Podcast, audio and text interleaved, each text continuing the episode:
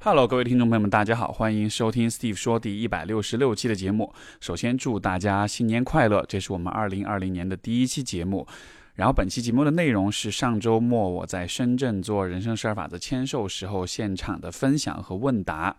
非常感谢当时朋友们的到场的支持。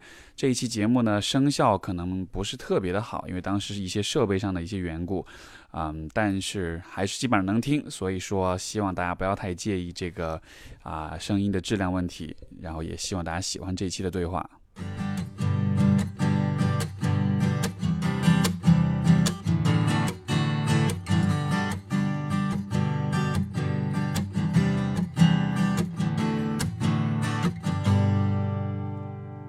啊，各位深圳朋友们，大家下午好，很高兴见到你们。然后我们今天刚开始开始的晚了一点，因为，呃，我其实是想把这一场的内容录下来，但是因为设备的问题，所以我现在只能在这里放一个那个录音机。然后如果你没有听过我的播客节目 Steve 说的话，今天的内容我回头看看效果怎么样，尽可能是放到发在这一周的节目里面。就是我们今天这个活动上半场主要的一个活动，就是我会选取了。这本书的一个章节，然后呢，从其中提炼出一些我觉得比较重要的一些点，啊，带着大家一起去阅读。我今天想聊的是法则三。为什么选择法则三呢？法则三是放弃损友，与真心希望你好的人做朋友，就是因为是 make friends with people who want the best for you。为什么选择这这一章？我觉得这个跟深圳这个地方会有一点联系，因为。深圳是个移民城市，对吧？呃，几十年前的时候，这里还是个渔村，所以说也就意味着大家基本上都是从全国各地来到深圳的。当你来了这里之后，在这样一个环境里，你有了你自己的发展、你的成长，你有了你自己的人生。然后，当你再回到你的老家、你的家乡的时候，呃，我不知道你会是什么样一种感觉。比如说，你曾经的好友啊、闺蜜啊、同学啊。可能他们没有出去，他们可能留在这这个地方，或者是他们可能去了其他地方，是不是就会发现，其实大家的这个人生路也好，大家的思维方式也好，会开始出现一些差异，对吧？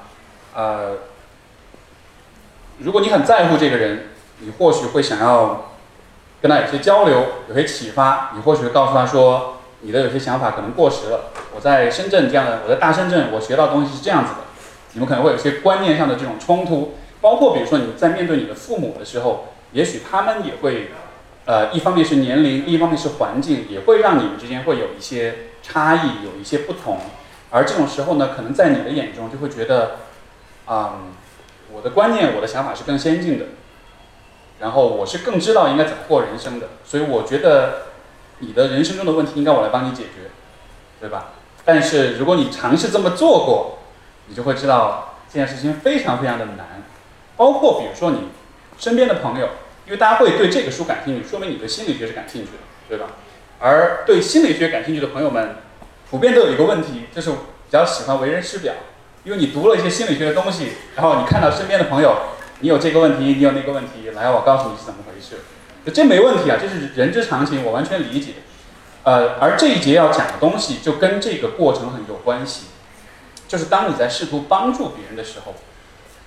啊，帮助不是一件我们想的那么简单的事情，它不是像做好事学雷锋这样的，就是你帮就完了。因为当我们在帮助一个人去成长、去进步的时候，人是一个极端复杂的东西，而我们不应该把人想象成就是一个人有问题，我帮助他，他就变好。如果事情真的这么简单的话，我的工作应该很容易，但事实就是我的工作没有很容易，大家的。帮助别人的这个过程，包括你接受帮助的过程，其实也是很不容易的。那为什么不容易呢？我觉得这一章节其实就有提出一些非常棒的观点。所以第三章的话，一开始 Peterson 他介绍了一下他在加拿大，他在小时候他是住在这个加拿大中西部的一个叫 Fairview 的一个小镇上，然后在这个小镇上也有一些他的朋友，这些朋友可能小的时候你会觉得这个朋友是很。聪明的，像比如说我们六十九页，他有提到说，呃，这个他的一个朋友叫克里斯，然后他有一个小表弟叫艾德，在中间，艾德是个聪明、机智、英俊并且讨人喜欢的孩子。如果你只见过他，如果你只见过十二岁的他，那你一定会觉得这孩子未来有很好的，啊，这孩子有很好的未来。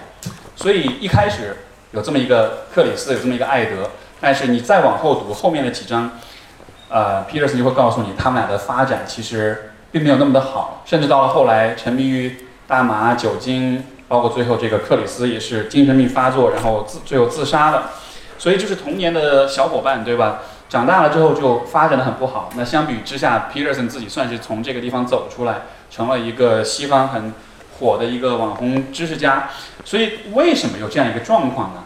为什么人们会在同样的环境里却有不同的发展路径呢？在七十四页，他开始了前面讲故事啊，讲完了之后，从七十四页开始做一个讨论。呃，这个标题其实就非常灵魂拷问，就是拯救他人是高尚还是虚荣？这是一个每一个试图帮助别人的人都值得思考的问题。这也是 Peterson 这本书的一个特点，就是大家知道，一般的心理学科普会用一些很有趣的标题吸引你的注意力，然后跟你罗列一些很有意思的研究结论，最后得出一个干货，告诉你，你只要做 A B C D，你的人生就会变得很快乐，对吧？但是 Peterson 这本书的路子是什么呢？他是跟你讲大实话，他是跟你说，人生真的很苦，我们真的会遇到很多意外，然后我们真的很难掌控很多的事情，然后大多数时候我们都是无力的，我们都会觉得我们的存在是虚无的。他整本书是构建在这样一个一个基础之上，所以你看，当他说到帮助别人的时候，他首先就不会说啊你多么高尚，你多么美好，你特别的特别的有道德，他会先跟你说。你要帮助别人到底是高尚还是虚荣？你得先问清楚你自己。所以他在七十四页这个部分就说，有的时候人们选择与糟糕的人做朋友，只是只是因为想要拯救他们。这对于涉世不深的年轻人，以及一些缺乏立场或者太过天真单纯的成年人来说，是很常见的情况。为什么呢？因为并不是每一个失败者都是受害者，也不是每一个跌入谷底的人。都想要努力往上爬，许多人的确想，也的确能做到，但也有人就此认命。他们甚至还会将自己和别人的痛苦放大，以此证明世界的不公正。失败者虽然地位低下，但他们中并不缺少幻想某一天自己能成为压迫别人的人。说到这里，大家有没有想到，生活中也许是有这样的人的，或者也许你的心里面是有这样一个部分的？我读到这段话，我其实很坦诚的说，我觉得这可能是人性的一个部分，就是我们都希望自我感觉是良好的。所以，如果想象你是一个在所谓的这个谷底的人，你是一个你觉得不如别人的人，或者你是一个就是你周围的人都比你强，都比你厉害，对吧？在这样的情况之下，你其实还是会希望某些方面你是可以超过别人的，你是可以，甚至也许是可以压迫别人的。所以，我们会通常有一个假设：如果一个人是个弱者，一个人是个受害者，他是一个在谷底的人，那么他应该是善的。就是大家会有这样一个假设，对吧？但是我们有考虑到是人性有善也有恶，它同时都存在。所以当你去帮助一个弱者的时候，你不能因为他是弱者而忽视他的人性的复杂性。能明白我的意思吗？所以他这个地方会告诉你说，有些失败者不是所有的，有些失败者他虽然地位低下，但他们也许是有些幻想的。所以这是一个非常真实的一种复杂性。那么，你看其实我也调任，面对深陷困境寻求帮助的人，要区分他是真的需要帮助，还是想要借此利用提供帮助的人，并不是一件容易的事情，因为有的人的确同时抱有这两种目的。那些反复尝试失败然后被原谅的人。也通常希望所有人都相信自己真的努力过。嗯，说到这里，我觉得联系到我自己的工作，作为一个心理咨询师，心理咨询师一个最基本的专业素养是什么呢？就是就是你要处理好你的自恋情节，因为心理咨询师是非常非常容易自恋的。你想想看，所有来找你的人，都在告诉你说，我过得好糟糕，求你拯救我。对吧？帮我把生活过得好一点。所以你想想看，如果每个人都这么跟你说话的时候，你会觉得怎么样？是不是一下自己哇，哪个位置站得特别高，好像我是像救世主一样？而事实上，许多我认为不合格的咨询师，他在这个问题上都是扛不住那种诱惑的。这不一定说明他是道德沦丧啊什么，没有到那个程度。很多时候这其实就是人性，对吧？当你身边所有的人都在告诉你你是可以拯救他的时候，你当然会觉得会膨胀，会自恋，对吧？但是你看，在心理咨询的工作里面，如果一个咨询师膨胀和自恋了的话，他其实就会遭遇很多问题。我举个例子，我有些来访者，他们有一个很大的问题，就是他们成长的环境，啊，对他们有很很多的期待跟要求，啊，包括比如说他们的父母、他们的原生家庭，可能是很很挑剔的，可能是难以取悦的。那么在这样的情况之下，你就会发现有些来访，他会有，就是他会特别善于去观察你喜欢什么。什么能让你开心？所以说我在和一些来访者做咨询的过程中，就会发现，就是有些来访者会告诉我，就是有的时候会观察他说了什么话，我的表情会有变化。他说了什么话，我开始做笔记，也许做笔记代表着我对这件事情感兴趣，然后他就会就会迎合你的这个兴趣，他会故意去展现那些让你感兴趣的部分，对吧？很微妙的心理，因为也许这样能让他感到安全。也许这样能让他感觉到我的咨询师是在乎我的，我做的事情是让他满意、让他开心的。我想要做一个好的来访者，对吧？我想要就好像你小时候你想要做一个好的孩子一样，所以你在爸妈面前你要做让爸妈开心的事情。所以，当一个人用这样的一个姿态对待我的时候，有的时候甚至都不是有意识的，可能他就已经习惯了这种模式了。所以他在面对我的时候，就会故意去做很多让我开心或者好像是让我开心的事情。而如果我是一个自恋的人的话，我就会注意不到，然后我就会真的开始去做那些我认为是在拯救他的事情，然后我就真的会沉迷在那种他给我了很多反馈，让我觉得哇，我们的咨询好有进展。但实际上那些反馈可能只是演出来的，能明白我的意思吗？所以在这样的情况之下，我们就没有真正的在做工作。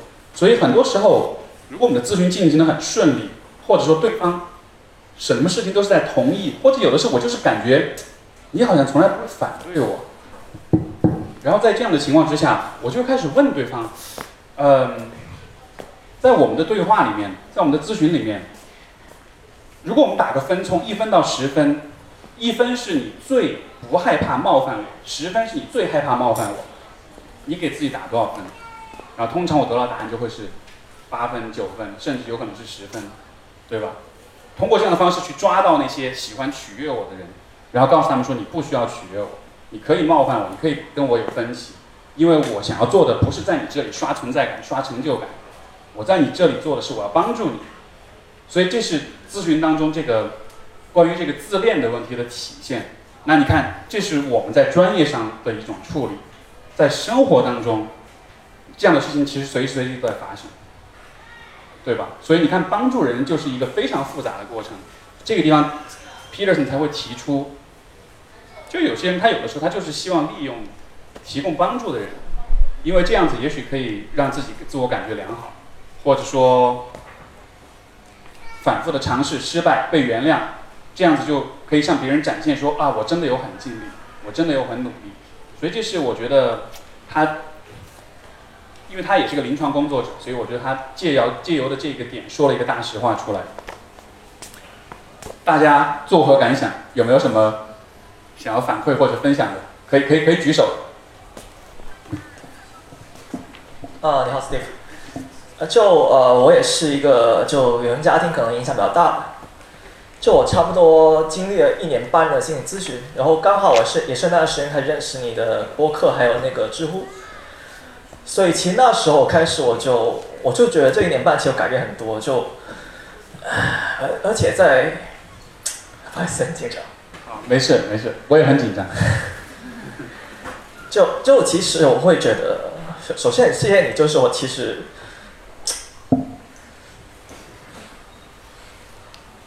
谢谢你。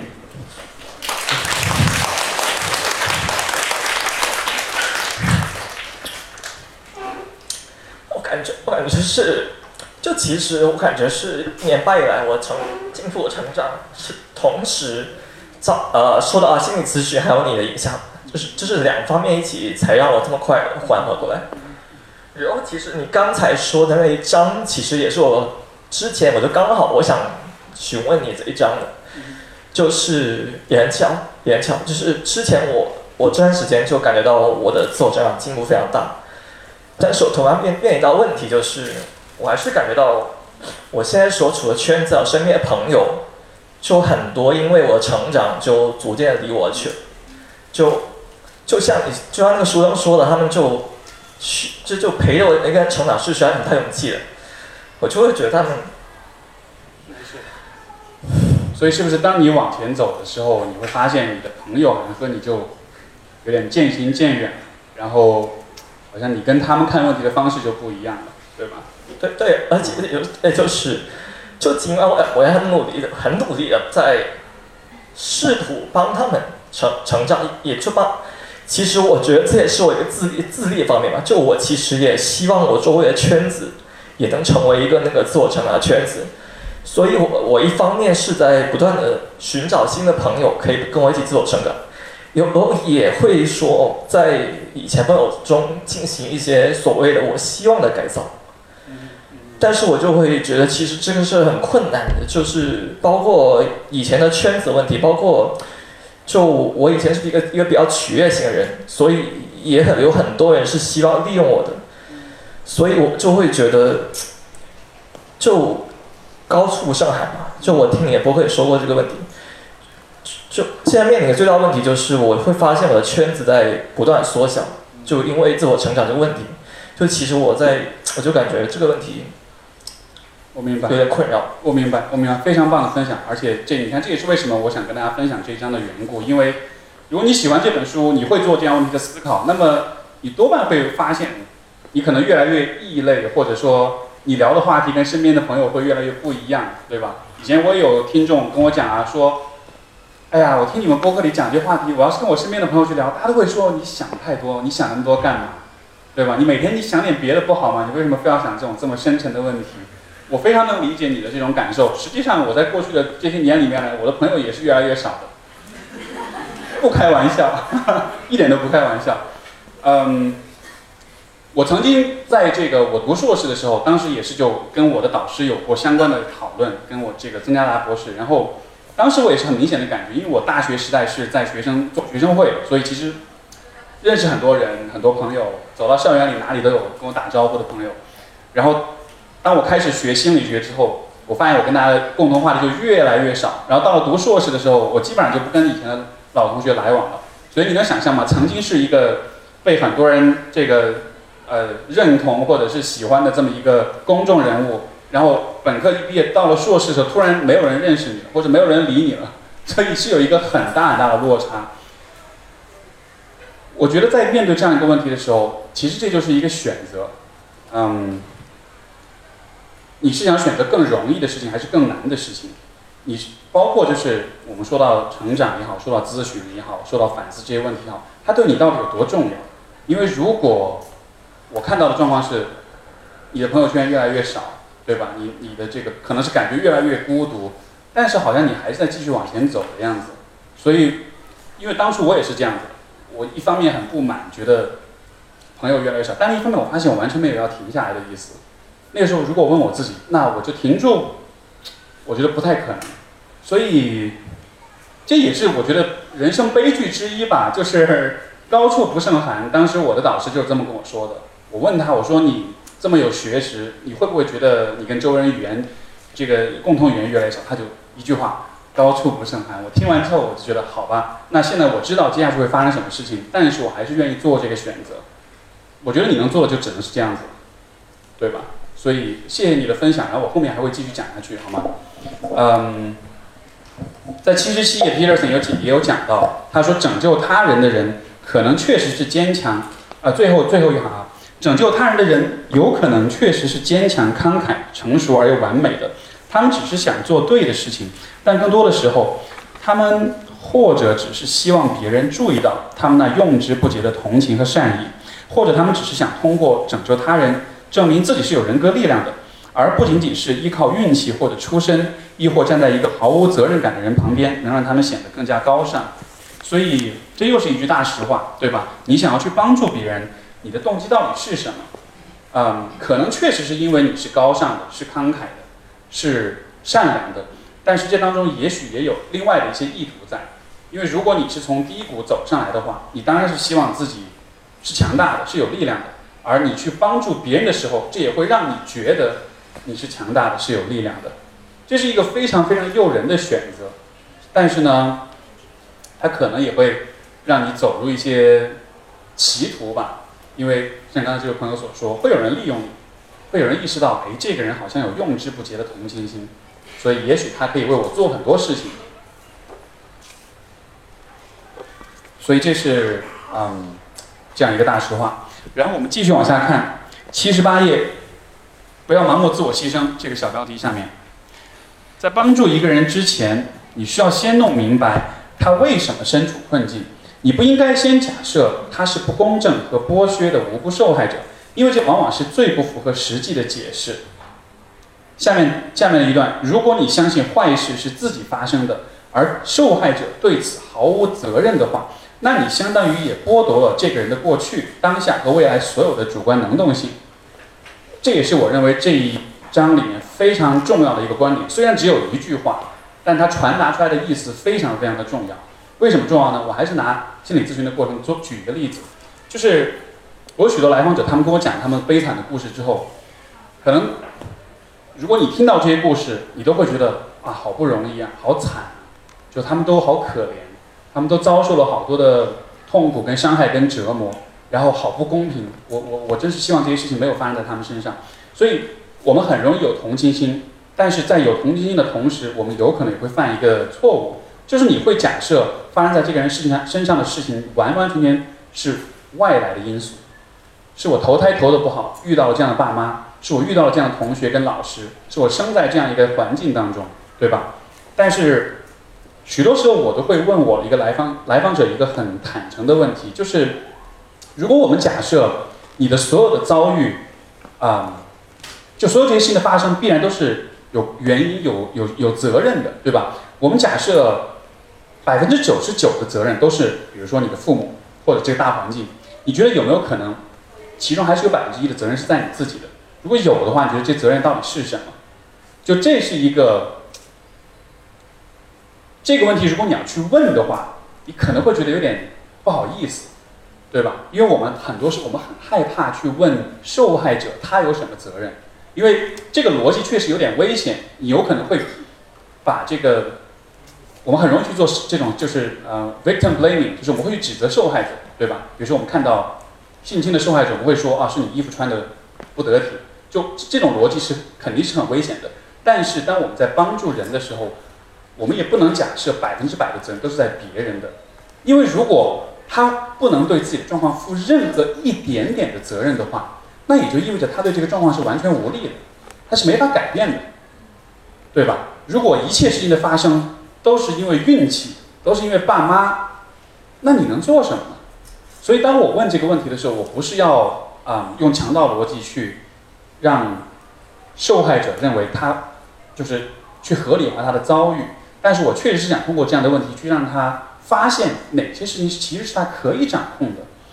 嗯，一个非常常见的例子就是，有时候我会收到一些朋友的来信，去问我说，啊，我人际关系处理的不太好，然后这个比如说大学里面跟室友，他们总是孤立我，他们总是不喜欢我，对吧？我的朋友啊，我的同事啊，他们总是都是这个对我的态度都不是太好，有的人会说我。会有的人会对我很很不客气，有的人会对我比较冷眼相看，就是大家都会对我有很多很多这样那样的问题。包括在谈恋爱的时候，好像我约会的对象对我都都不是很屌我的样子，或者说如果是一个男生他追求女生，女生到了后来都是慢慢就冷处理就不联系了，对吧？这个时候大家就都会问说，他们为什么要这样子？他们心里是怎么想的？就是当我们遇到这样的问题的时候，我们非常容易想到就是对方是怎么想的。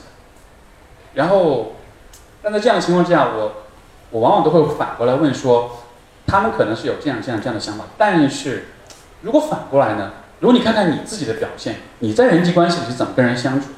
如果说每一个跟你来往的人到最后都会冷掉，都会不想要理会你，都想要，都会变得很敷衍，那你觉得有没有可能跟你自己的某些言行也许是有关系的？然后，其实当我这样问的时候，很多朋友就会说：“嗯，我觉得是，可能其实我身上有这样这样这样的问题。”就你通过这种很诚实的反馈，你才有可能帮他看到，虽然他的运气不好，虽然他遭遇了一些不顺，但是他自己也需要负起一点点责任，而这种责任的担负，同时也就意味着你可以找到思路，你可以找到改变的方向。所以这个地方，Peterson 讲到，不要假设受害者是毫无责任的。嗯，这当然是一个需要，就是看具体情况具体分析。但是我觉得，当你试图帮助一个人，包括帮助你自己的时候，我觉得始终还是带有这样一个想法会比较好。就是我们就算百分之百的事情都是外界都是运气，那你能负责的那百分之一意味着什么？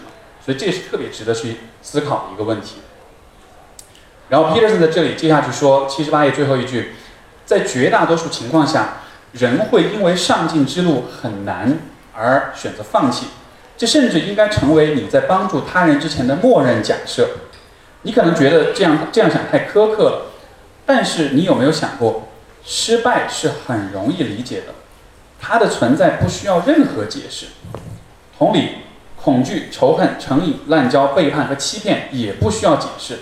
染上恶习和失败都不难做到，你只要带着无作为和不在乎的态度，逃避责任和思考就行了。所以又是一个大实话，对不对？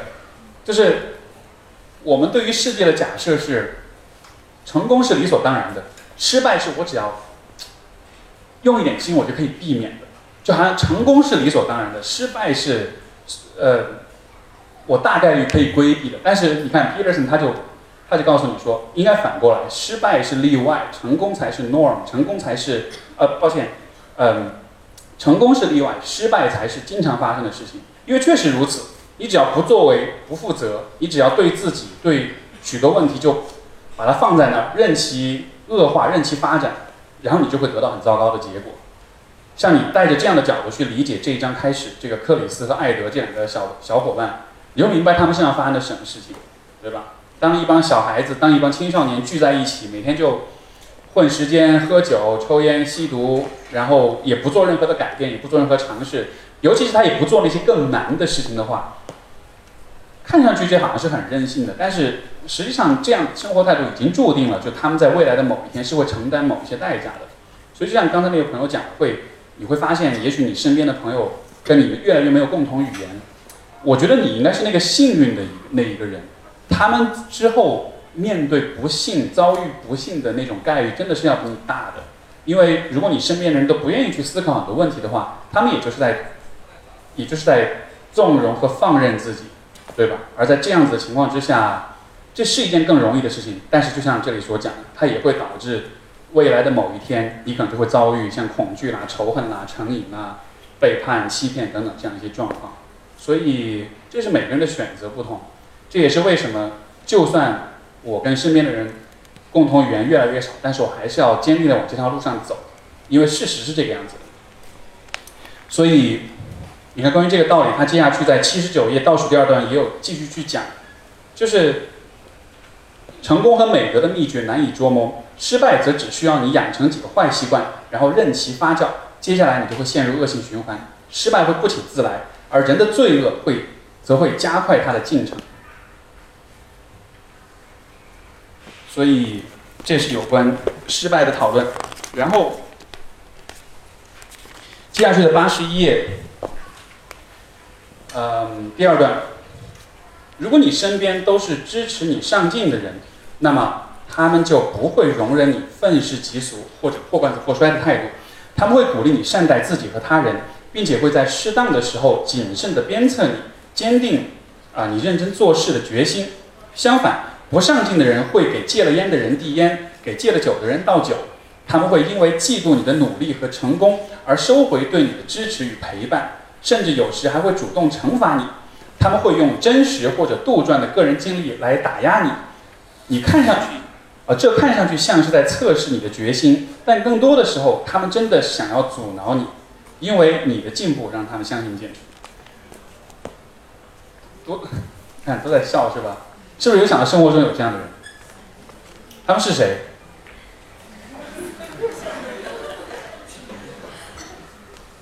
有人想到自己父母吗？有人想自己伴侣吗？还有有人想自己的朋友吗？包括也许你跟你的同事在聊天的时候，对吧？他会告诉你，哎呀，何必呢？人生嘛，开心就好，对不对？所以现在有这样一种，呃，丧文化，大家都很丧，都觉得没什么好努力的，就这样吧。呃，所以当人们这样子跟你讲话的时候，我觉得你也是，你也是需要去想想看，就是这到底是客观的事实，还是这当中也许有一些可能更微妙的东西存在。那这里 Peterson 所讲的就是，有些人会想尽办法的让你不要那么上进，不要那么努力，然后但是他会让你觉得这好像是。对的，这好像是客观事实。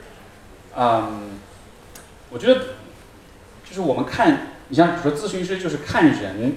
我觉得有一个特别特别重要的一个经验，就是当我们看一个人在做一件事或者说一句话的时候，我们从来都不会只是去理解他的表象的意图。比如说，当一个人跟你说：“嗨，你何必这么努力呢？多辛苦呀！”当他这么说的时候，可能你的反应就是他在让你不要这么努力，对吧？但是我的理解永远都是，他说这话。为他自己得到了什么？他背后的意图可能是什么？他在什么样的心态之下可能会说出这样的话？因为你没有想过，如果一个人是发自内心的希望你好，你觉得他会这样子跟你讲话吗？对吧？就像比如说，我们说在约会谈恋爱的时候，我经常会用一个抛一个金句，就是如果他喜欢你，他会这么对待你吗？你用这个问题去评判所有的亲密关系里的模糊场景，你都能很容易得出答案。你看这这这一章的这个标题就是与发自内心希望你好的人做朋友。所以当一个人在告诉你不要那么努力，不要那么上进，你这么做不会有希望的时候，我就需要去问了：这样的一个这样一句话，说这样一句话的人，他是真心希望你好的吗？因为难道不应该是说我真心希望你好？那么我会告诉你，也许这样做不会有你预期的收获，但是呢，我还是觉得愿意支持你的选择，对吧？你还是可以去试一下，就。就算没有结果，但是你想要尝试，我是鼓励你，我是支持你的，因为也许结果不是你预期的那样，但是也许会有其他的收获，或者这个过程会让你学到一点什么，或者无论如何，至少你是保持一个尝试的、积极的、上进的姿态，对吧？就这才是真心希望你好的人会有态度。所以就是我刚才为什么说到父母，我我有许多来访者，我听过他们很多他们父母的这种说法，真的非常熟悉，对吧？很多父母会跟你讲，哎呀。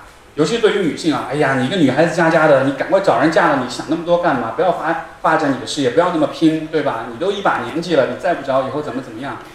很常见的说法，对不对？而且男生现在可能也会有这样的，也也也会有这样的一些经历哈。就是我不能说你父母一定就是想要害你，但是他是真的百分之百为了你好嘛，对吧？就他说这话的意图，我觉得是值得去思考的。包括这个地方，Peter 是有一个非常准的一个一个 insight，就是他说。他们会因为呃不是，他们会用真实或者杜撰的个人经历来打压你，这是不是很常见？就有的时候有人会告诉你，哎，我有一个朋友怎么样怎么样，他可能真的是编出来的。所以就是你需要知道，当你当你和身边的人在交往的时候，当他们在向你提出建议的时候，你确实是需要想想看这个人的意图是什么，因为我们前面已经讲到了。就是失败是常态，失败是经常发生的事情，成功是少数，成功是例外。在这样的情况之下，你就应该默认你身边的每一个人，他们可能都是比较容易偏向走失败那条路的，就是那条比较被动、比较放任、比较不负责任、比较破罐破摔的那条路。然后当所以说，当他们在给你一些建议的时候，他们的建议也许就不是真的为你好，对吧？在所有这些人当中。有极少数的人，随着时间的推移，你会慢慢的发现，他们确实是为你好。而什么样的人是为你好呢？其实就是他前面这个第二段所讲，就他们会鼓励你善待自己和他人，并且在适当的时候谨慎的鞭策你，坚定你认真做事的决心。嗯，像这一个点，我可以分享一个经历，就是也也顺便抛撒下撒下狗粮，就是我跟我的伴侣的关系。其实这就是我跟他相处当中，我们一直都在坚持做的一件事情是什么呢？就你知道，两个人相处，很多时候你吵架之后，大家的首要的目标是平息那个矛盾，对吧？我们都不喜欢冲突，我们都不喜欢矛盾，所以当遇到状况的时候，我们本能反应都是好好好，对不起，哄，立刻承认错误，而且是可能你把你的底线退得非常非常的后面，因为你想要做的就是要平息这个矛盾，但是。我也知道如果我这样子做的话，可能这会误导他，可能这也会误导我自己，可能我们俩之间会有一些并不符合我们自己价值观的选择，对吧？可能我会过度的退让我的底线，而他也会在某些方面的处理，嗯，变得不是那么的妥帖。总之就是，我觉得好的伴侣他是会给你很诚实的反馈。就这件事情，如果你做的不对的话，我不会因此就不爱你，但是我确实是需要很坦诚的告诉你哪里做的不对。所以在亲密关系里，我们其实是非常容易，就是我们是很多时候我们都是倾向做那个更容易的选择，就是避免矛盾冲突，而不跟我们的伴侣说实话。而很多时候说实话带来的结果可能是更多的矛盾跟冲突，对吧？但是这个时候你就必须得做一个选择。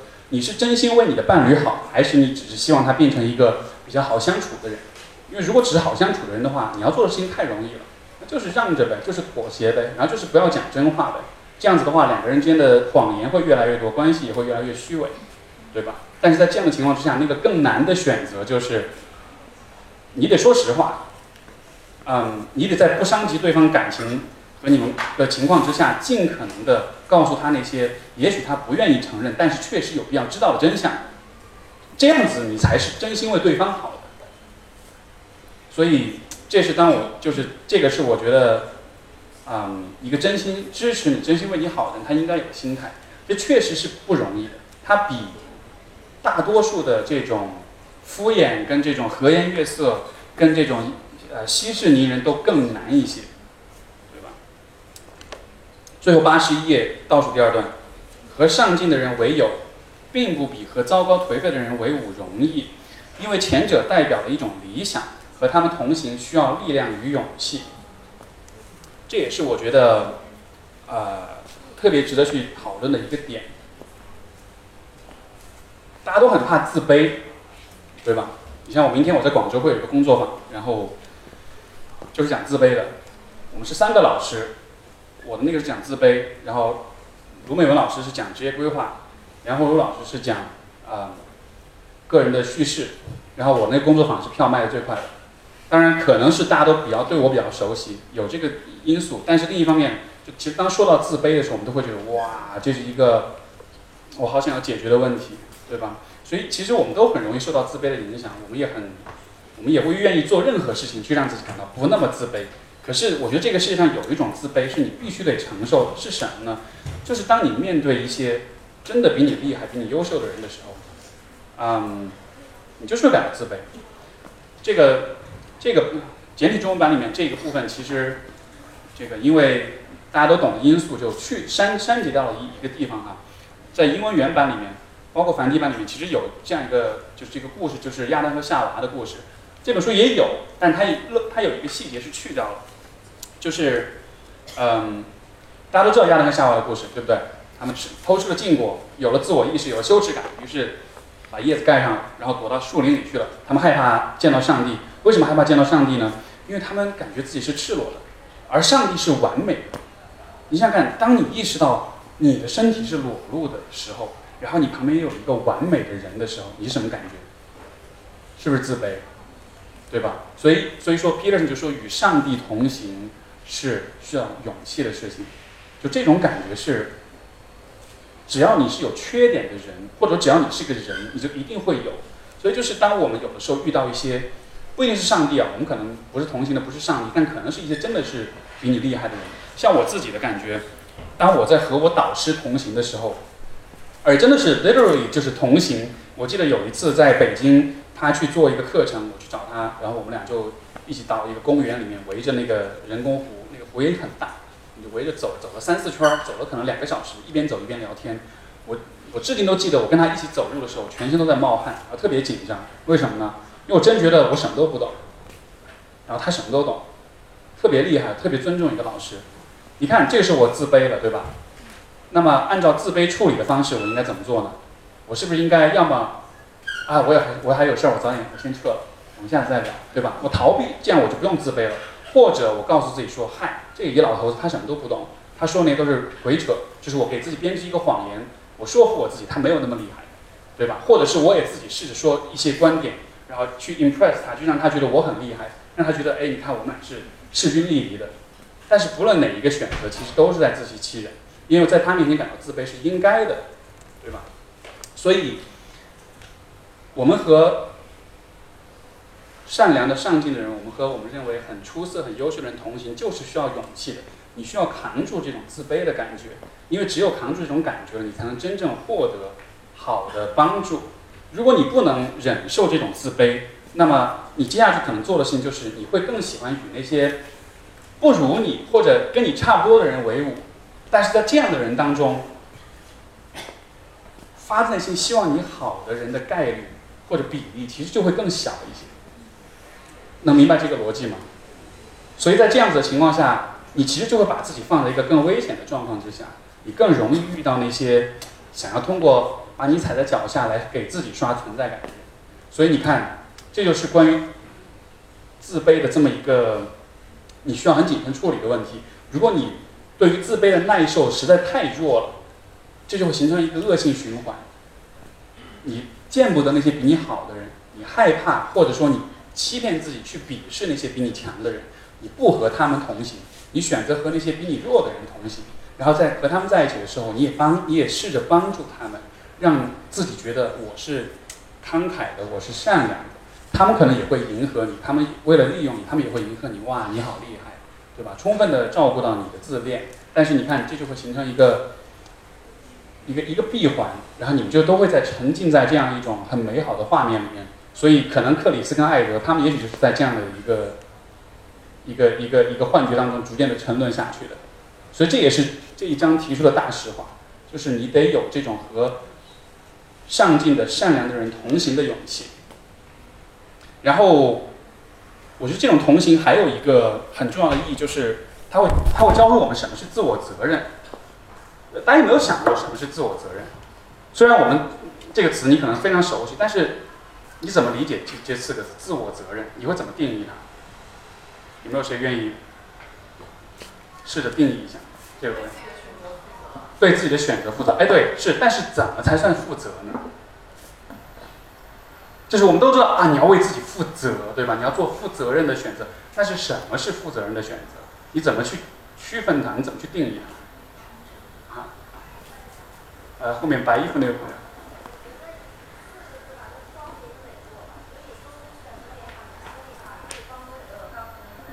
所以你的选择要光明磊落。对对。嗯。所以不光明磊落的选择就是不负责任的咯。啊，也许是我不知道。对，这位朋友对。我觉得是接受你做这个选择所所带来的结果，就不管是你想要的还是你不想要的。嗯。好，我明白。这地方我提出一个我的理解，什么是自我责任？就是。我们是活在时时空的维度上，当下的我是一个人，随着时间的推移，未来的我是另一个人，对吧？当下的我和未来的我之间会存在一个一个关系，当下的我会做一些选择，这个选择会影响到未来的我。有的时候，当下我做的选择会让未来的我更开心，或者是更满意、更幸福。有的时候。却会让他更痛苦或者更糟糕，对吧？但是对于当下的我来说，虽然会让他不开心，但是当下我很爽，我会很开心，我会得到一些立及时的满足，我不用承担很多的责任，对吧？就是当下的我是面对很多很多的诱惑的，而这些诱惑很多时候和未来的我之间是有冲突的，所以我理解的。自我责任就是当下的我需要做一些对未来的我有好处，即使在当下会让我也许不那么舒服的选择，明白我的意思吗？这个换个说说法，其实就是所谓延迟满足啊。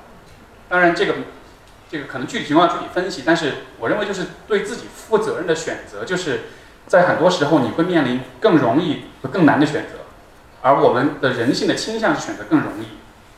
但是在有些时候，那个更难的选择是更有必要的，是对未来的我更好的。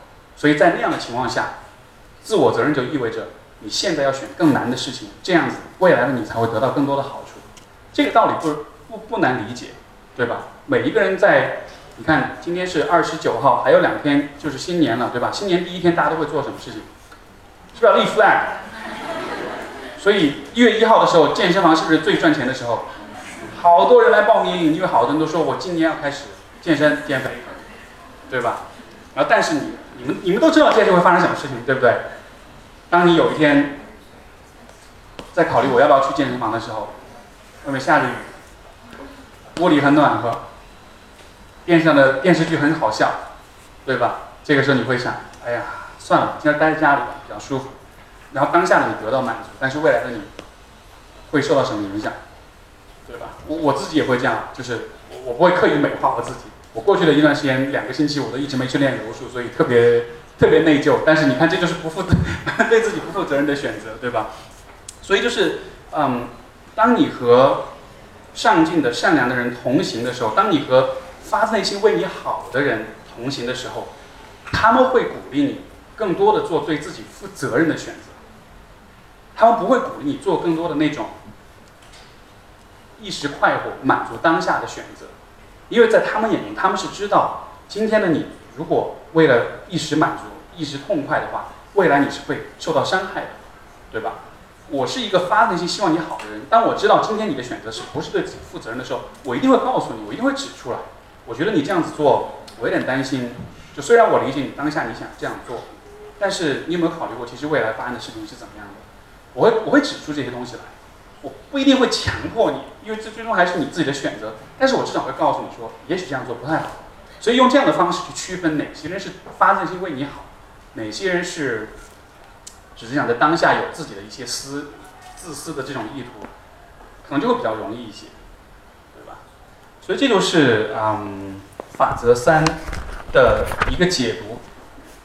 它穿插的故事呢，就大家可以自己再去读，也都很有意思。但是我在做的事情，其实就是把我认为当中一些金句、一些核心的观点，把它提炼出来。然后这也是我觉得读这本书的一个方式。你看有些句子也不长，就一两句话，但它确实值得你去细细琢磨，而你确实需要把它联系到你的生活，你才能明白它到底在讲什么，好吧？所以这是啊，今天想要跟大家解读的这一章。那么。我估计接下来大家可能也会有很多的问题或者想要探讨的，所以我们就那我们就到分享的时间，对吧？就大家互动，可能大家有一些问题就可以举手提问。好，那好，后面的我们我们这样子好不好？就是接下来如果大家想先对于第三章我们刚才讨论的内容有提问的话，可以先请这一个部分的朋友来举手，好吗？第三章有人有问题吗？有人想聊第三章吗？好，那这边你。好。好，Steve 老师您好。你好。好，您真的很帅。谢谢。我是从广州过来的，然后我来报名了您明天的那个。好啊，明天见。本来我是想去参加职场的，但是还是选择了你。好，然后我现在要问的问题也是关于呃跟优秀的人去靠近嘛？那。其实优秀的人要怎么定义呢？我觉得职场上面或者是我工作的一个环境，我的同事他也是比我优秀啊，就比优秀优秀很多，但是他的人品就真的不行啊，可能会会让我背一些锅啊什么的，然后然后我还是要向他学习嘛，我要向他学习他的处工作能力啊，一些业务能力啊，嗯，还有为人处事啊，嗯，跟领导啊，跟客户的一些关系，但我我又要去帮他背锅，嗯。就这个问题了哦，还有还有一个，就是我也有心理咨询师，我是幺七年的中旬吧，然后就一直在看心理咨询。我是觉得他对于我来说就是一个完美的人呢，一个上帝。那我觉得跟他在一起，因为我是肤浅的，我不会有自卑，也不会有压力。然后对于其他优秀的人，我觉得优秀就生活中嘛，就除了同事的话，我觉得他是善良的，我跟他也不会有自卑，因为我觉得他不会看不起我。他对我也是有分层次的嘛，然后他跟我交流的也是我现阶段所能接受的，啊，就就这样的，哦，还是问同事那个问题吧。好，谢谢。谢谢。其实你有没有觉得，其实你自己，你你你自己的表述里面已经包括了对你自己的回答，就是你有见过同事这样的人，你有见过，比如说你咨询师或者那些善良的那些愿意帮助你或者为你好的人，你跟他们在一起不会感到自卑，不会感到被打压，或者是。感觉感觉很糟糕，对不对？我觉得其实这种感觉就足以帮你去做这个区分了。就是说，如果你只是需要从同事那里得到工作的经验跟方法跟技能的话，那你就只是去学这个部分就好了。但是你不需要把它认为是一个帮助你在全方面各个方面都去成长跟发展的人，因为你看像你刚刚讲的第二个点就是，呃，你你你会，就你你告诉解放是我给咨询师付钱，所以我不用在他面前觉得不好意思，对吧？呃，我可以分享的是，我的有些来访者，我们有聊过这个话题，就是有些人即使付钱，他在我面前还是会感到自卑。其实包括我估计在场的朋友们，就虽然你们不是我来访者，但是比如说你们看到听我的节目也好，或者听演讲也好，或者看我写的东西啊什么，是不是大家就会脑海里想象出，哎呦，这个人好像很好，什么东西都懂，或者很聪明、很完美，或者怎么样？也许你都会有这样的想法，对吧？但是问题就是，那只是因为你没有那么了解我。我曾经有个来访者，他就因为他也听我播客，然后他有自己跟我讲，他说：“我其实对你咨询里面的那个样子觉得有点奇怪，因为我觉得你在播客里面你什么都懂，你什么问题都能处理得很好，为什么你在跟我做咨询的时候，很多时候你会，你都会告诉我你不知道，对吧？就他反而是有点失望的。其实我们就就着这个问题就聊了一下，然后就会发现说，正是因为播客听多了，所以其实他对我形成了一种非常理想的一种想象。然后，所以他在我面前也就会有前面我说那种跟完美的人同行的那种压力，而你压力之下你会做什么事情呢？你当然就是会尽量取悦他喽，就是取悦我，让我感到满意，让我感到开心，对吧？所以，嗯，当我们看到所谓的完美的人，或者是让你感到很仰慕、很钦佩的人的时候，我们很容易对他们有理想化。当我们看到那些我们不喜欢的人，觉得人品不好，或者是他做了什么事情冒犯你，我们看到这样的时候，也会对他有一种负面的理想化。就是人们都很容易把别人放在一个很纯粹的一个位置上，正向也好，负向也好，我们都带着很多很多的理想化的东西在里面。但是这个地方，我能我认为的出路或者是解决方案，就还是在于你需要真的去了解这个人是怎么回事儿。如果他是一个让你感到很优秀，让你觉得对比之下你自己特别挫的一个人，也许你可以更多去了解这个人他更多的一些方面，因为我自己的一个经验就是，我接触到很多各种各样优秀的人，啊、各个行业各个领域都很出色的人，但是你只要花足够多的时间跟他们在一起的话，你就会发现，其实每个人都有自己的困扰跟痛苦，每一个人都有自己不足的地方，每一个人都有自己不敢面对跟不敢承认的地方。这可能是我作为咨询师一个像是一个福利哈，就是你你可以窥见不同的人内心深处是什么样子的。你窥见的多了之后，你会发现，其实大家都是人。所以，即使是看上去非常完美跟完善的人，他可能还是会有他自己一些不足的方面，只是说你们这个不足的地方不一样而已。所以，其实很多在绝大多数情况下，那个理想化是没有必要的。当然，遇到我导师这样的人，我觉得我们即使即使我不理想化了，他还是很厉害。OK，这就另当别论。但是我们身边的许多人，其实我觉得大家都会有这样一个误区，我们都会很想要用一个很简单、很一刀切、很容易把握跟理解的一种啊很很天真幼稚的方式去去去去看待别人。但是这样子造成的结果就是，你对有些人会绝对的敬畏，对有些人会绝对的厌恶。所以，这个希望有回答到你的问题，好，还还有人想聊第三章的问题吗？这位朋友，七十四页，然后第一段最后一句就是，还是有很多朋友会反复选择对他们没有好处的人和环境。还有下面一句重点的那个话，我想再听你解读一下。为什么哦？为什么克里斯、艾德还有他们其他许多朋友都在反复选择对他们没有好处的人和环境？当一个人自我价值感很低，或者拒绝为自己人生负责时，便会选择与那些生活已经一团糟的人为友。你怎么理解？嗯，就是我理智上觉得很难去理解为什么人要做对自己不好的选择。嗯，但是我又一方面又知道人是复杂的，还是会有他的贪欲在里面。所以就是当一个人自我价值感很低的时候，或者为拒绝为人生负责的时候，便会选择那些，呃，与那些生活一团糟的人。就你觉得明显是你不应该去跟生活一团糟的人为友，但你为什么要这么去做，是吗？就是这个点你是不太不太能够解释的清楚对我来说，我是还会听到这句话，还是会反绕。啊，有点说不通，对吧？很好，嗯，这个问题我们其实可以用另外一张来来回应，就是其实就是第二张。呃，稍等啊，我找一下那句话在哪。OK，呃，第二章大家如果有看过的话，他一开始讲了一个非常有意思的点，就是还有讲这个换肾的手术。因为如果你要做换肾手术的话，你需要等很长时间，因为有人捐出了他自己的肾，你才有可能去换，对吧？所以这个等待时间是非常漫长的。在等待的过程中，你需要做透析手术，这是一个很痛苦的过程。然后你等到了之后，你做完手术之后，因为有可能有排异反应，所以你需要吃抗排异的药物，对吧？那么你想想看，你等这个漫长的过程，手术的过程，整个这个过程非常痛苦。然后，但是到了吃抗排药物的这个阶段的时候，这个研究就发现，是我记不得比例的，相当比例的人是不会按遵医嘱吃药的。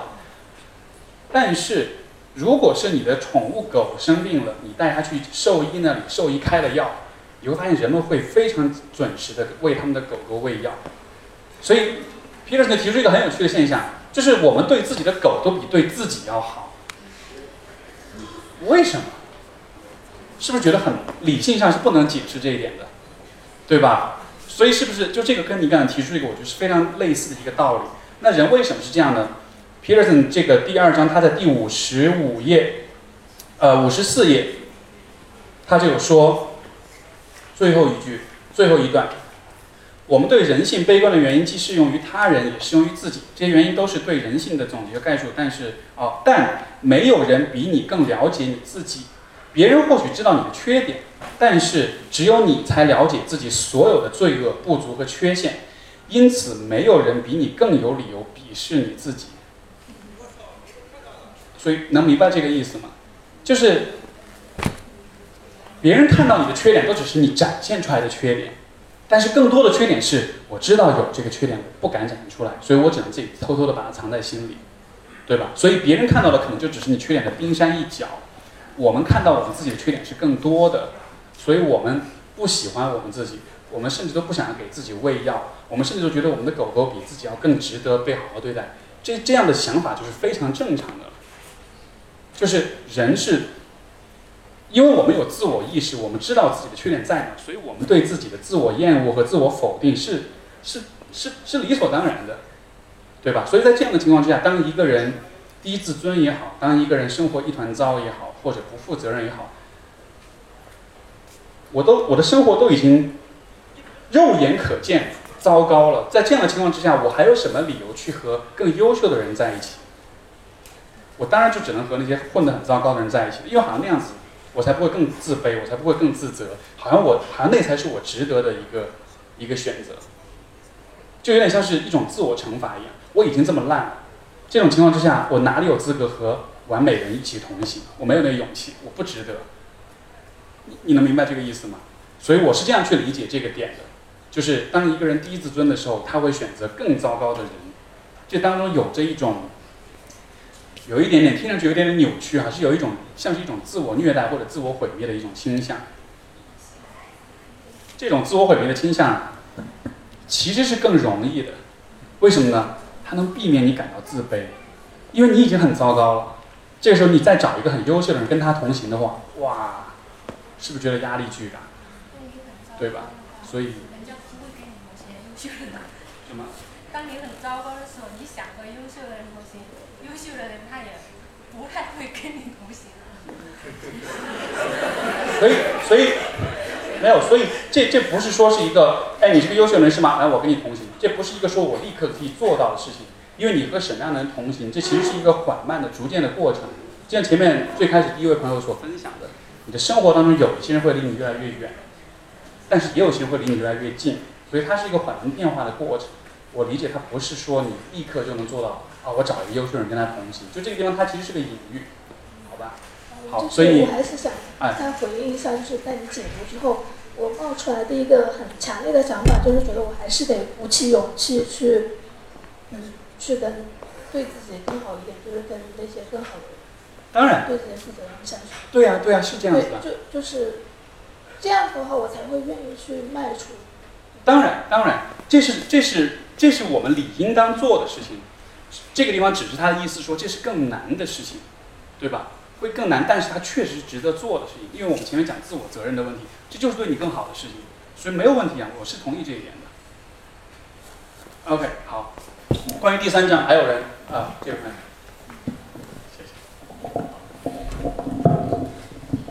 呃，就刚才这位美女提出的这个问题呢，我有自己的一点思考，然后同时呢，我也呃有有一些疑惑的地方想请教斯蒂。啊、首先刚刚那位美女说，为什么克里斯、艾德还有其他许多朋友都在反复选择对他们没有好处的人和环境？我首先的话认为，面对这个事情的话，其实它也是有个体的差异的。并不是所有人的人在面对这种反复对他们没有好处的人和环境的时候都不选择逃离啊。有的人他在面对这种对他们他发现对他反复都没有好处的时候，他会非常果断的立刻的抽离这种环境，对不对？那相反的，像克里斯还有艾德这样的人呢，我感觉更多的好像陷入一种习得性无助，就是他好像说是一种呃，可能是一种认知上的受限，他。反对他不反对这样的情境，可能是因为他害怕更加糟糕的一种环境。他觉得现在的环境他可以承受，可以接受，反正反正情况也不会更坏了。那现在就这样吧，所以我选择继续面对这样的环境。那么我的疑惑就是，如果真正遇到了这样的朋友，或者说自己遇到了这样的问题的话，那我在周围看到了这样的人，那么我应该如何更好的去帮助他啊、呃摆脱这种困境呢？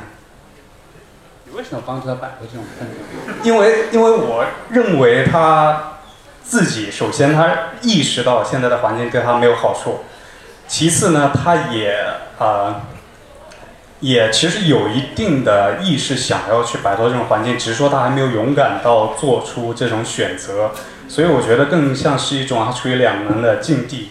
所以他既然像我现在说出了这个疑惑、这个困难的话，那就说明这其实是一种信号。他想要跑出来，但只是他现在还没有这种力量。所以的话，我如果真的作为他的朋友，我想要呃去站站在他旁边去支持他、去保护他的话，那我是不是应该去做些什么？我明白你意思，所以我能不能这么理解？就像是，可能你可能你会注意到你身边有些人，他们是有一点小火苗的，他是想他是有那么一点意图，想要做一点什么，但是你会觉得这个小火苗还烧得不够旺，你想要让他更有意愿一些，或者更努力一些，然后你作为朋友，你可以怎么去这个对，特别是这种认知上面的，我明白，我明白。呃，就这个问题也很复杂，我觉得也没有一个标准答案啊。但是我可以分享的一点是，我生活中也有这样子的朋友存在，就是他自己想要做改变，他意识到自己有问题，然后我也会去尽力的去指出他的问题，很坦诚的去告诉他你应该怎，你或许应该怎样怎样怎样做。当你去支持他去做改变的时候，其实经常会发生的事情，就是我们会期待说啊，我跟你说你要这样做，然后你去做，然后问题解决，你变成更好的人，这是最理想的状况，对吧？但是这种状况，百分之九十九点九九九的时候是不会发生的。更多的时候发生的状况是什么呢？啊，好，这样做好，我去尝试，好像有点改变，但过两天又回到原形。然后他很挫败，然后你也觉得，哎呀，我跟你说了，你为什么就不这么做呢？你明明知道这个道理啊，你为什么就不听我的呢？对吧？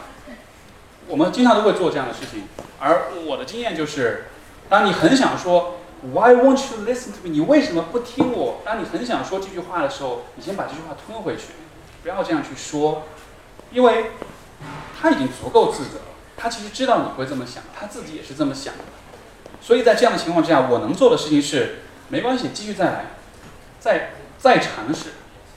虽然你这次没有做好，但是我不会因此怪罪你或者放弃，或者觉得你你就没戏了，你你就继续尝试就好了。然后他会再尝试，然后会再失败，然后他会，然后你们会再进入到那种为什么不听我的那样一个情绪里面。但那个时候你还是需要再忍住你的那个念头，来继续告诉他，没关系啊，你再尝试就好了。你这又失败，但是还是得尝试，我觉得你是可以的。就是你得一遍一遍一遍一遍又一遍的去经历你自己心里面的那个小恶魔，那个你为什么不听我话的那样一个冲动的感觉。因为我跟我的这个朋友相处的时候，我无数次心里面都有一万匹某种动物跑过，就是就真的是觉得这这就做就好了呀，而且它不是什么很难的事，你为什么就做不到呢？有的时候你真的很难说服自己，就他是他是没有故意在这个这个破罐破摔，对吧？你会有很甚至有时候会有很多负面情绪，你甚至会觉得这个人就是没救了。当你所有的这些挫败、这些失望，然后这些对他的愤怒和不解，冒上来的时候，上头的时候，你能为他做的最好的事情就是把这个部分先先扛住，先忍住，因为这个部分对他没有好处，就不会帮助他。一个人如果已经很失败了，他已经反复尝试了，他是自己也知道自己尝试很多遍都失败了，在这样的情况下，你的愤怒和指责不会让他更有勇气。让他更有勇气的是什么？继续尝试，keep trying，没关系，这次失败了就再来呗。虽然你会失败很多次，但是我觉得有未来某一个时候你还是还是会成功。我相信这一天会来的，你只能这么做，这是你唯一的选择。我是这么看的，好吧？好，这边这位朋友。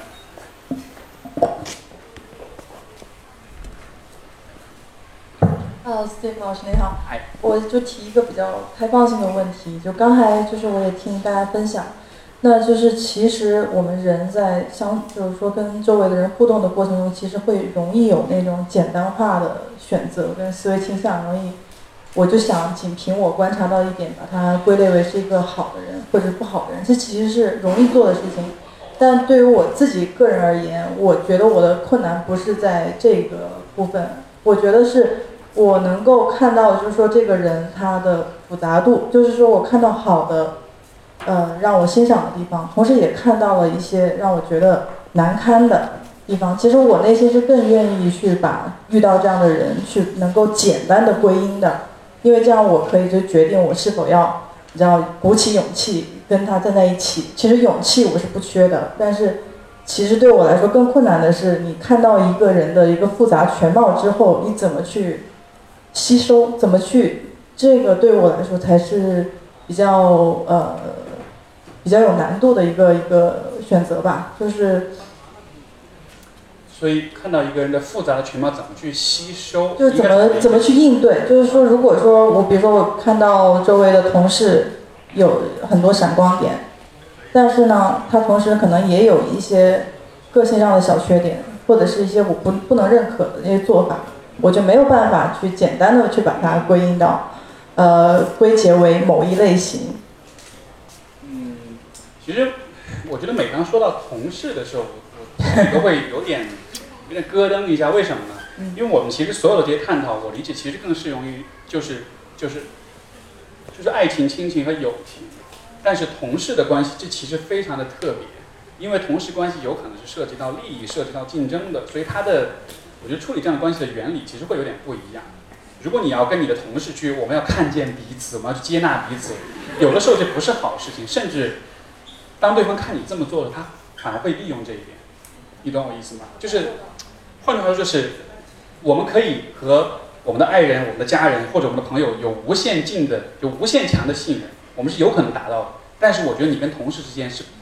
是很难很难有非常非常幸运的接这个状态，不是因为你们俩都是多疑的人，而是因为你们的角色、你们的这个职业关系就决定了你们不应该到那么亲近的程度，对吧？所以另外一方面也是因为这其实不是怎么说呢？我特别擅长去处理的一个问题，所以我其实不太能给你一个很好的回应，就是你怎么去，就是如果是同事是这样子的话，应该包括前面那位朋友也提到，就同事怎么处理，我觉得真的不好讲。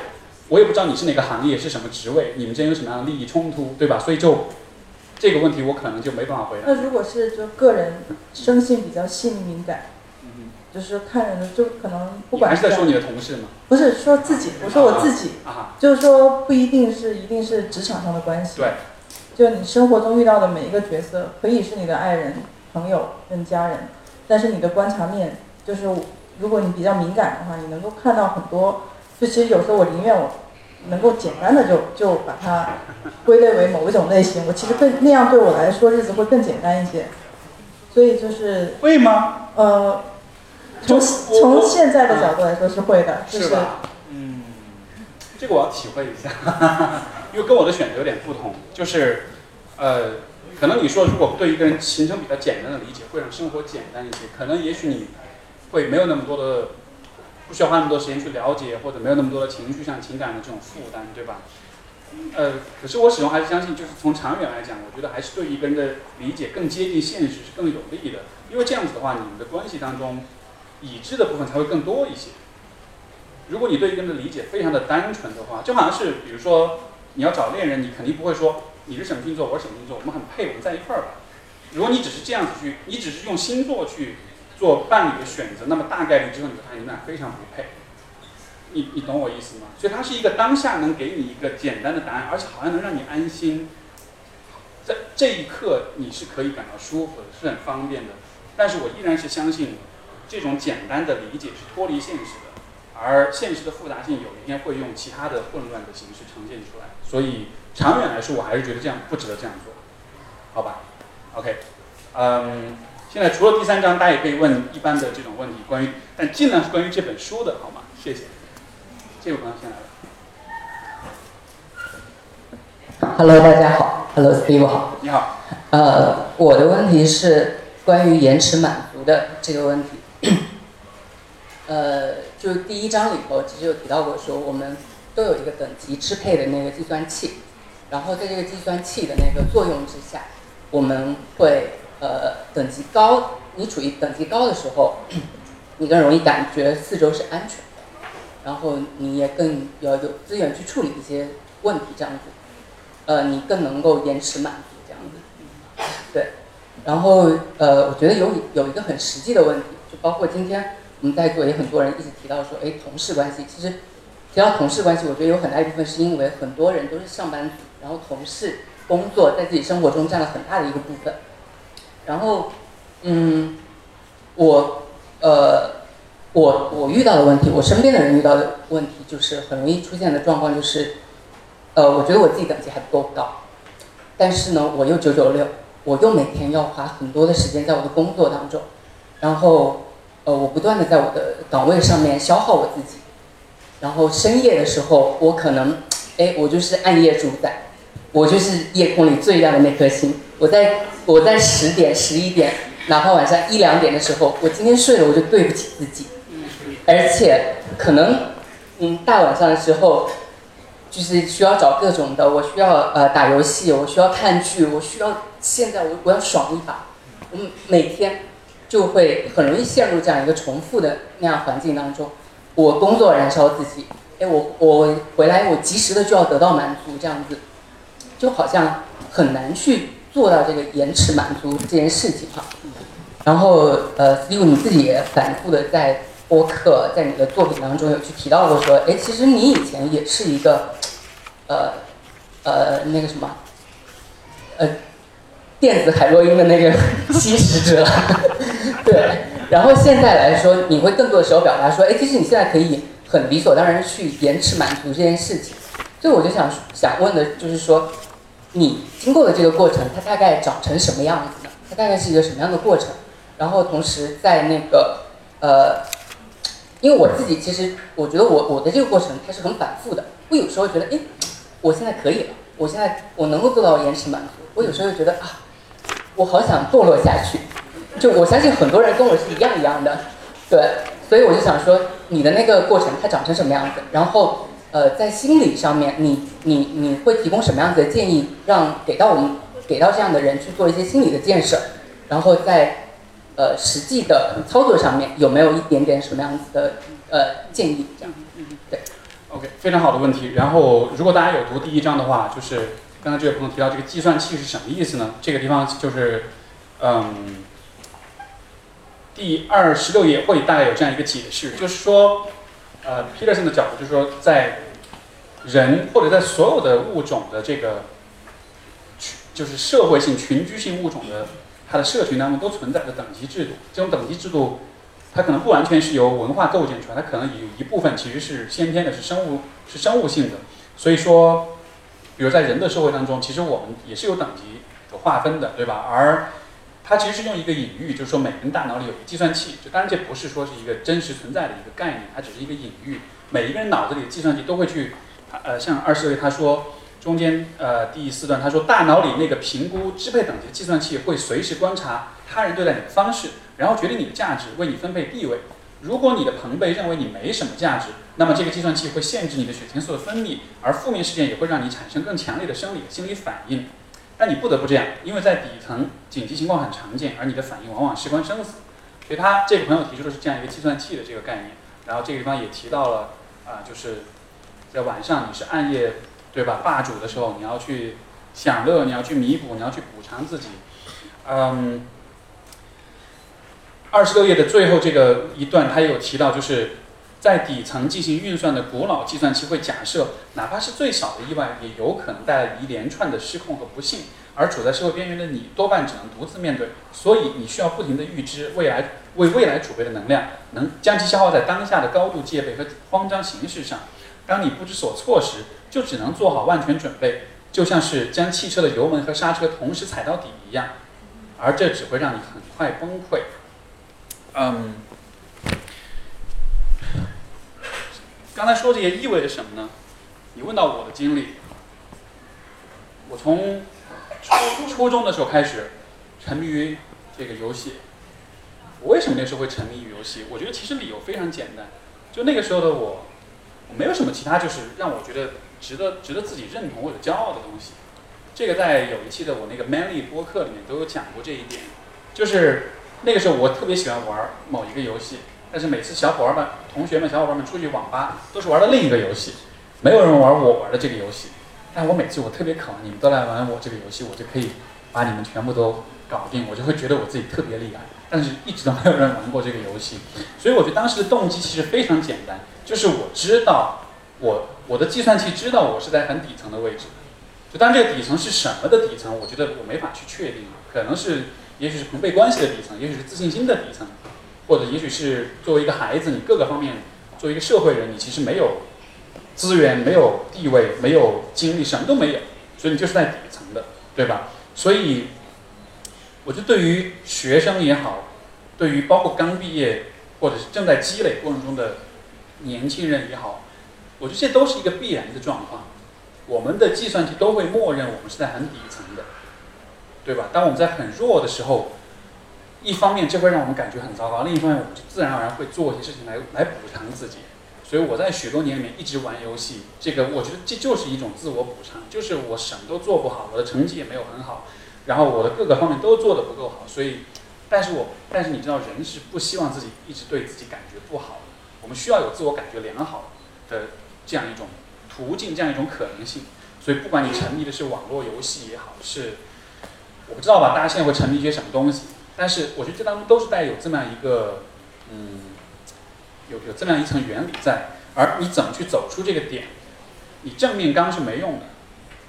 就是我我自己的经验，当我试图戒游戏的时候，我的游戏删了无数次，就又装回来，对吧？到了后来，我甚至就是，可能鼠标键盘收起来，或者是把线拆的到处都是，让我要重新装起来很麻烦，就是给自己设定各种障碍。但是你知道，当你很想玩游戏，或者你很成瘾的时候，对吧？没有用，挡不住的。所以后来我就会发现说，当你想要停，就是停止让自己去放纵自己，或者是沉迷于某个东西的时候，你正面刚没有用。因为真正的问题不在于这件事情本身怎么去戒断它，而是在于你处在一个很弱的位置上的时候，这就是你唯一的依赖，对吧？所以现在我的状况是什么呢？我现在觉得游戏好无聊，因为我觉得有好多事儿，我觉得是更有意思的事儿。但是为什么有这样一个感觉？那是因为前提是你得先走到一个不同的位置上来，就是当你发现你生活中有很多事情的。它能给你更多创造的机会，它能给你更多的意义感，它能让你和别人有更好的关系，它能让你觉得，甚至觉得你活着是值得的时候，这种在站在这个位置上，你再去看玩游戏这件事，你会觉得非常荒谬。我为什么浪费时间在这样一件事情上，对吧？但是当你处在那个，比如说我的学生是在那个位置上的时候，你是不会有这样的感觉的，因为你还没有看到其他所有这一切可能性。所以我理解，要要。要解决这个问题的出路是在于，就是就是去发现更你你的更多的可能性是什么？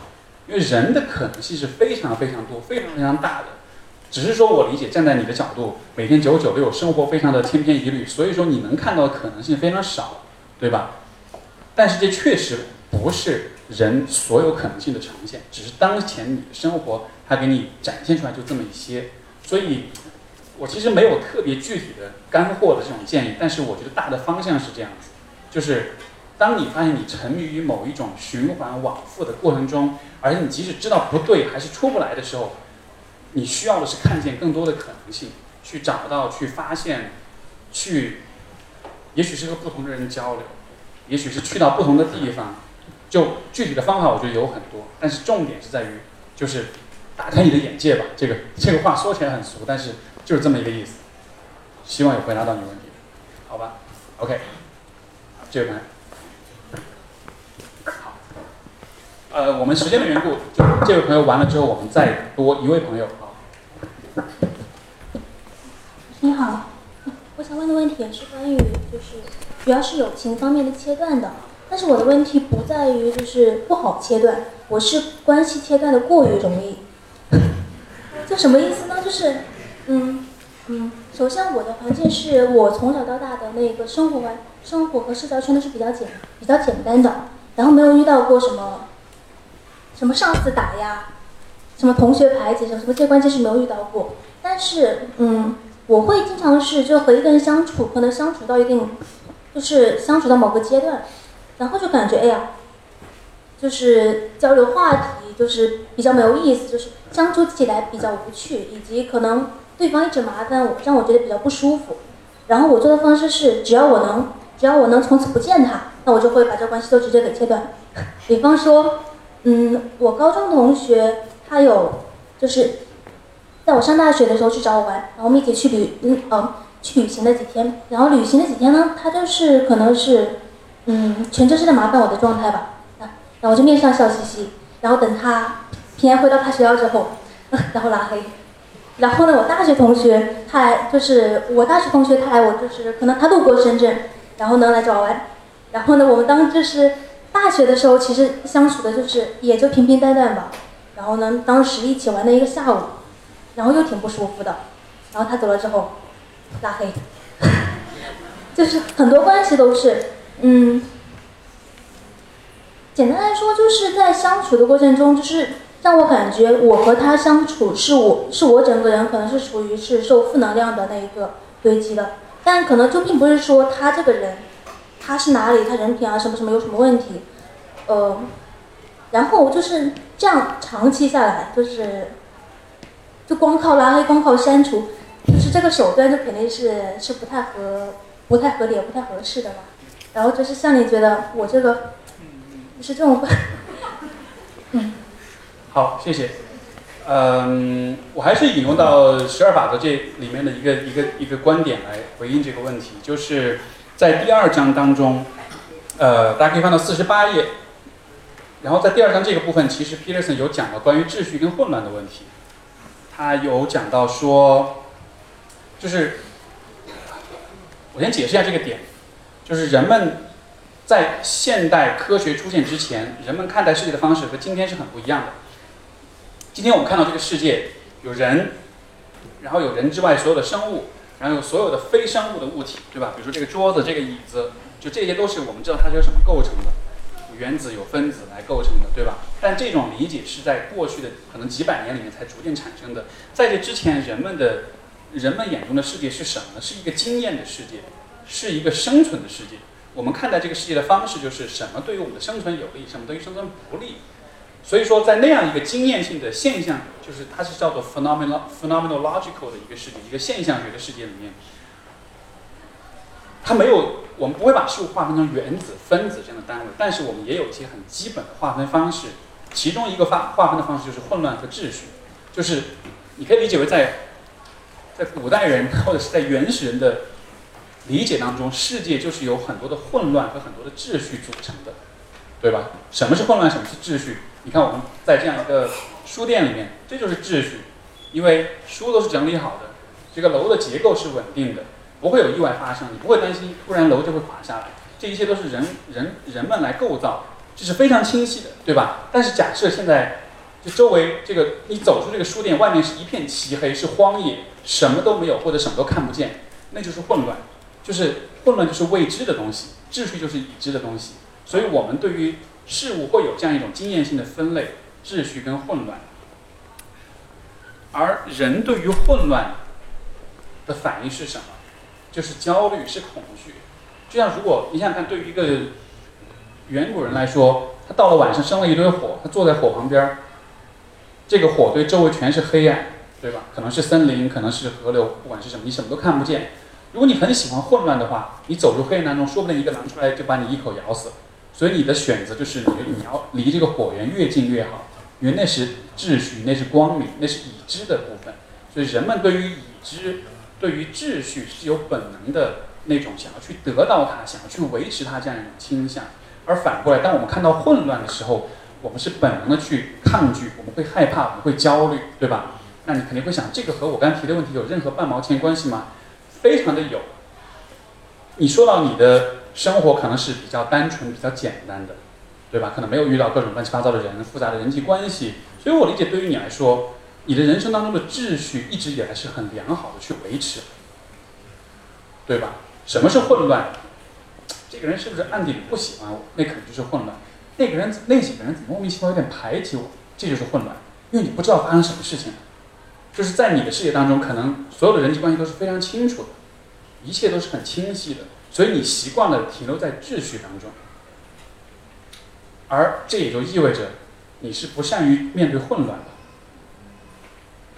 所以，抱歉，就是所以在这样的情况之下，但这是我一种推测。当你想去拉黑一个人的时候，其实那就像是一种重新去恢复秩序的一种过程。就是拉黑了这个人不存在了，这一个部分冒出来的混乱，我用一种非常简单的方式把它一刀切掉，然后把它扔掉，然后我的世界恢复到原来的样子，一个我熟悉的样子。就是这是我们最本能的一种反应，对吧？所以其实，在这个层面上说，我是理解你会那样子去做的。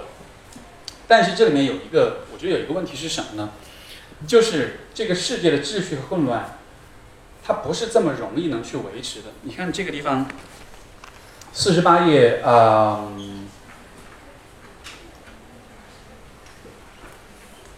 第二段最后一句话就是，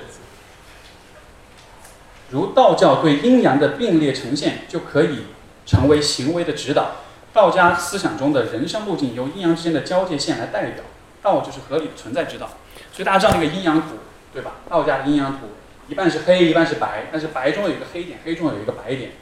这个图是什么意思呢？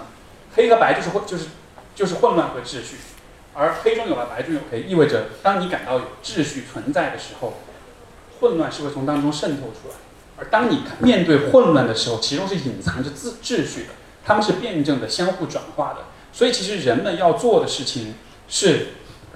因为你看，它这里有讲，就是那个黑白之间有一道有有一有一条曲线，对吧？这个曲线就是人生之道，就是我们的存在，我们的人生最有意义的就是走在这样一个边界上，也就是四十八页他所说的，人们可以通过最后一段，人们可以通过平衡来驾驭这种二元对立，一只脚坚定地踏在秩序和安全中，另一只脚则踏在混乱、可能性、成长和冒险里。当你恰到好处地处在秩序混乱的交界线上时，生活就会变得跌宕起伏、扣人心弦、充满意义。你也会进入忘我的专注状态。所以，最理想的状态不是完全的停留在秩序当中，但肯定也不是完全的走入混乱，而是你能够接纳生活中是有秩序存在，但同时也会有混乱的存在。你就可能又会想，这跟我有什么关系呢？其实就是在说，当你在看待你的人际关系的时候。好像你的倾向是完全把自己放在秩序当中的，你是不允许你的生活中有任何混乱存在的。当出现任何混乱的时候，你的反应就是拉黑，然后拉黑之后我就看不见这个混乱了，然后这个时候我就感到安全了，对吧？但是你不能永，你其实自己也知道你不能永远这样子做，因为混乱一直都会有，因为你一直不停的要跟不同的人打交道，所以会有不同的人会不停的做一些让你感到不适的事情。但是不是每一次不适的感觉出来了之后？你都用同样的方式去处理呢，但是你也可以，不说你不行，但是大家都知道人际关系是，你像之前哈佛七十五年的跟踪研究，对于人来说最重要的，你这一生生活的幸福健康最重要的因素是什么？就是你和别人的关系。而且，呃，我前前阵子我看了一本书，叫做《人间值得》，就是反正肯定不是李诞写的，是一个日本的一个我忘了他名字，一个日本的咨询师，九十多岁一个老人。很智慧的一个老人，他写了一，他其中有个观点很有意思，他就说，其实人们年轻的时候都会认为我们是可以掌控很多东西的。他说，但是你看我这一辈子过完了之后，他最后得出的结论是，我们什么都掌控不了，我们唯一能掌控的是我们和别人的关系，这是我们唯一能够在一定程度上去改变、去影响的东西。除此之外，很多事情都掌控不了，对吧？所以我觉得我们能把握的是和别人的关系。我们通过和别人互动、交往、相互的依赖、相互的交流，来让自己生活是快乐、是有意义的。所以从这个层面来说，也许现在你的问题可以理解为你太强调秩序，你太想去维护一个简单的、单纯的、可控的、你熟悉的、你从小到大都适应的这么样一个环境。但是，如果你一直这样做，就像 Peterson 这地方所说的，四十九页中间那段黑体字，你需要一边依赖已知和已掌握的事物，一边探索和学习新的东西。这样，你既可以平衡对未知的恐惧，又能保持兴奋和投入的状态。如如此一来，你便可以掌握新的、提升旧的，并且发现意义的所在。所以，这样子，我认为才是在人际关系当中，也许是更理想的一种相处方式。可以既让自己感到安全，但同时又不会完全被困在一个没有朋友的状况里面，好吧？所以我绕了一个很大的圈子，但是最后回到这个点上面，希望对你有帮助。好，谢非常感谢有这个机会跟那个 Steve 交流。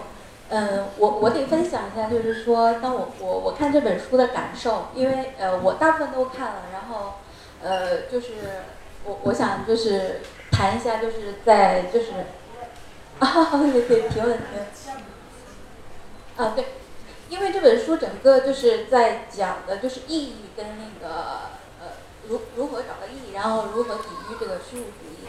然后，呃，Peterson 可以近一点吗？对他，Peterson 他整个就是他的论证的逻辑就是从秩序和混乱开始，然后这样一个线索。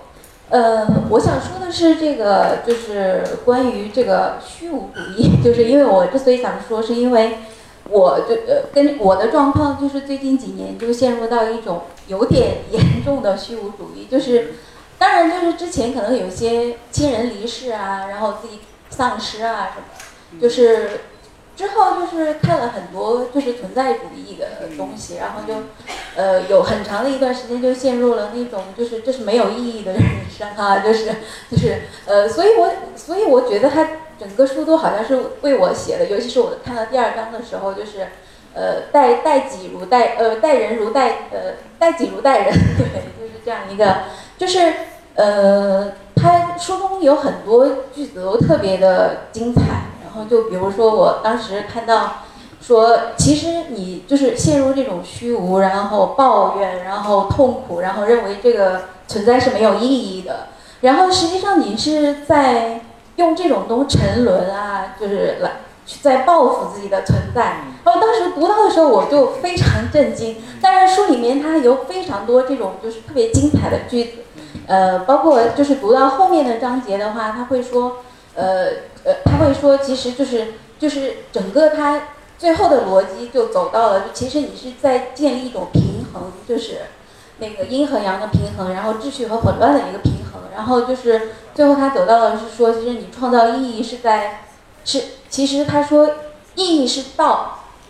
啊，好，啊啊对，对，我想就是我想就是提的一个就是虚无主义的一个问题，就是呃，就比如说。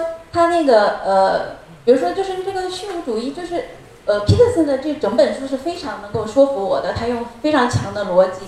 但是我的问题是说，就是非常在不经意之间，还是会经常跌入到这种就是说虚无主义的这个环，就是这个这个状况里面。然后就比如说我们，当当我问我我为什么在这里，我在做什么的时候，我有的时候我无法回答，就是。包括那个 Peterson 也说，就是说，他说，包括呃，托托托耶夫斯基，然后都没有办法回答这个问题。我我可以回应你了，好吗？就是时间的缘故，好，不好意思。嗯，然后我我觉得其实你我很很非常理解你在说什么。然后我觉得这可以回到一个关于这本书的一个很重要的点上来，就是其实如果你如果大家有看过我之前微博，这个点是写过，但是这里我觉得值得重复一遍，就是就是这本书它到它到底精彩在什么地方？就它对我来说是真的非常有吸引力，而有的时候读这个书的时候是有点有点着魔的感觉，所以我一直在思考为什么这个书那么吸引我。因为你知道，一般的书你读了啊，很有很有收获。你像比如像自控力这样的书，对吧？就会跟你讲一些干货啊，然后你饿了的时候，你自控力就会比较弱啊，你就知道哦，你该多吃东西，这样子就会更多自控，就是干货，对吧？但是这种类型的书，你读完之后你会放到书架上，因为它的它的使命就结束了，你知道这个信息，然后你就可以。忘掉它，但是这本书的话，我会一直记得它，所以我一直在试图搞明白为什么它那么吸引我。包括这本书，比如说在在欧美，它为什么有那么的畅销？我总结出来一个点就在于，就是现代人的生活是非常的安全的，是非常的安稳的，所以我们其实，在绝大多数情况下，我们其实没有什么好担心的，我们的生活是非常的平静和平淡的，对吧？但是，正是因为这种平淡，才让我们陷入虚无。为什么这么说呢？就是大家都会容易受到英雄主义的这种召唤。当我们在看到，比如说漫威为什么那么受欢迎？因为英雄啊，英雄是不是很爽？每个人幻想自己做英雄的时候，是不是觉得特别的热血澎湃？当然，你也可以说是战狼啊，或者是红海行动啊，就这些也算英雄，对吧？为什么我们看这种片子的时候就会很调动、很热血，会很兴奋、很有意义？因为，呃，荣格会说，人的潜意识当中就是会有这种，包括约瑟夫·坎贝尔也会说，我们就是会有这种英雄情节，每个人都想做英雄，我们每个人都需要去发现自己的英雄之旅。但是现代人的生活这么的安宁，这么的和平，现在我们又没有战争，又没有饥荒，我们顶多是看到网上大家撕撕逼，或者你线下跟同事朋友撕撕逼，这就是最大的挑战。除此之外，其实大家没有太多值得你去对抗、去战胜的东西。所以现代人的生活之所以容易虚无，容易感到无意义，我觉得一定程度上就是因为我们过得太安稳、太安、太太安全，对吧？而这本书它做到的是什么呢？它实际上向你揭示你的人生、你的存在其实有一个更深的层面，而在这个层面上，真正的危机是存在的，是真的有一条恶龙，它是镇守着地下宝库的那个黄金的，而你是真的需要去面对它、去打败它的。那个恶龙是什么呢？就是人生的混乱、意外，还有普遍存在的痛苦。当我们看到这个世界，我们看到人类的历史。我们看到像 Peterson 讲到刻意的作恶，对吧？历史上有许多的刻意的作恶的行为，所以就是它是从一个更深的层面去向我们揭示我们面临的那个敌人到底是什么。我面临的不是九九六，不是网上的撕逼，不是我今天要吃什么，明天要看什么电影，而是每一个人的人生都存在着一些非常深刻的主题，非常深刻的层次，而在这些层次上，我们都需要去做自己人生的英雄。所以当你这样去想的时候，当你告诉自己。我活着不是说要只是开开心心过一生，而是现在我已经走上这个英雄之旅了。现在我已经开始进入到这样一个去打败我的敌人、去赢得这个挑战的这样一个过程了。我觉得这才，所以因为这样的缘故，这本书它非常能够调动。所以当你说到有的时候虚无的感觉还是会来的时候，那就是这个挑战的一部分。你看哪一部英雄电影，在他走上这个路的时候，他不是重重的困难。对吧？一开始以为自己有点小成功，但是后来又被打得稀里哗啦，而且这样子的状况可能要重复好多次、好多次、好多次，到了最后他才真正能够打掉那个大 boss，才能够赢得最终的胜利。所以我觉得我们这也是这本书能够给人带来力量感的一个原因，就是你会有很多失败，有很多痛苦，你会有很多挫败，对自己的失望，对别人的失望，你会有很多尝试，然后发现自己做不到，然后各种自我否定。但是所有这一切全部都只是你。你自自己人生英雄之旅上的那些各种大怪跟小怪，你要做的就是战胜他们的所有，战胜他们全部，然后永远一直往下走下去，好吧？所以这也是很好的一个结束的部分，我就就讲到这里了。很感谢各位的聆听。好的，谢谢 S D，也谢谢。